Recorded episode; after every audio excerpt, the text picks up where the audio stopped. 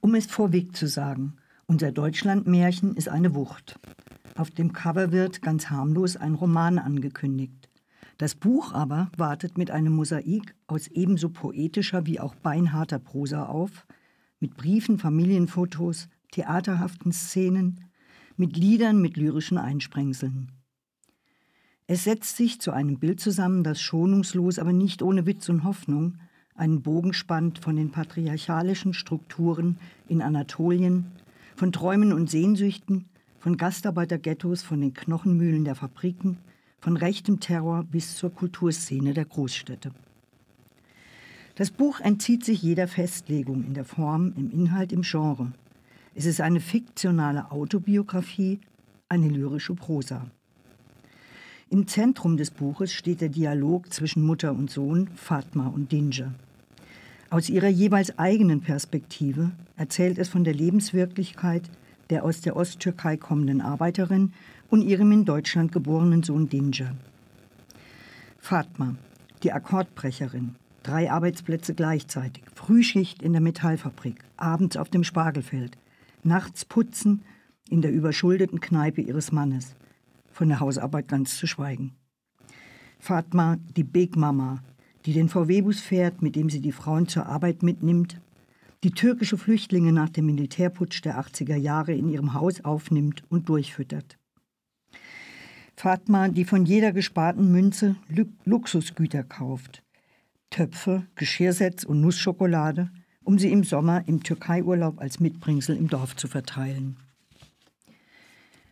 Die jährlichen Urlaube in der Türkei, auch sie sind ein Albtraum. Anatolien ist die andere Fremde. Das Land, wo die Ehre von unschuldigen Frauen mit Füßen getreten wird und die animalischen Instinkte der Männer verteidigt werden. Fatma funktioniert in all dem. Sie schweigt, erduldet und beißt sich durch. Ihre Träume erstickt in Arbeit, bis sie kaputt geht.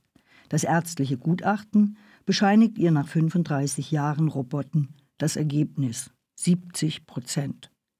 Zitat. Die Fabrik gab meine Verletzung nicht als Arbeitsunfall an. Die Gewerkschaft unternahm auch nichts. Ich traute mich nicht, beim Amtsgericht anzuklopfen. Ein Dolmetscher, ein Rechtsanwalt kostet wieder Geld. Wer soll das alles bezahlen? Es ist, wie es ist. Du bist die Maschine und wenn du kaputt bist, bist du eben kaputt. Nichts zu machen. Zitat Ende. Derweil wächst Ginger heran das ersehnte Wunschkind als kleiner Pascha in der Obhut der Frauen.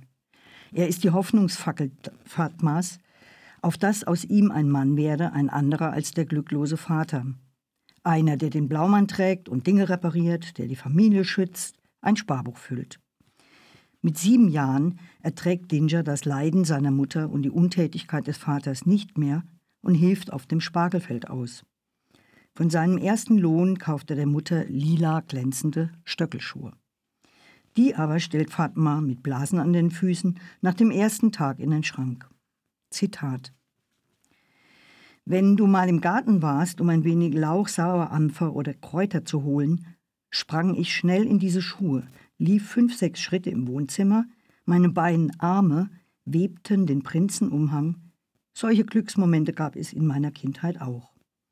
Du hast bestimmt gemerkt, dass deine Schuhe mit der Zeit eine komische Form bekamen und ich der Täter war. Du hast es aber, du hast es mir aber nie ins Gesicht gesagt, wolltest mich nicht in diese Verlegenheit bringen. Oder es war eine Art Selbstschutz. Dir selbst wolltest du nicht eingestehen, dass dein Sohn, der irgendwann einmal ein Mann sein, dich beschützen sollte, mit den Stöckelschuhen seiner Mutter spielte. Vielleicht wolltest du dir diese Hoffnung nicht kaputt machen. Zitat Ende. Dinger zerpflückt die Erwartungen, die auf ihm lasten.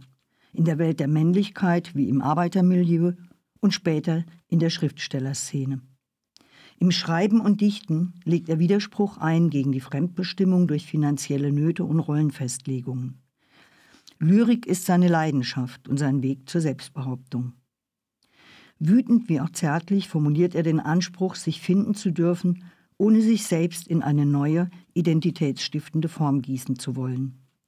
Alles Erlebte ist sein Werkzeugkasten. Zitat Damals und heute war und ist mir bewusst, dass meine Texte in akademischen Kreisen kein Echo finden werden. Sie werden Fetzen eines lyrischen Ichs bleiben. Mit Versen noch den Intellekt be beweisen wollen, das erschreckt mich jedes Mal.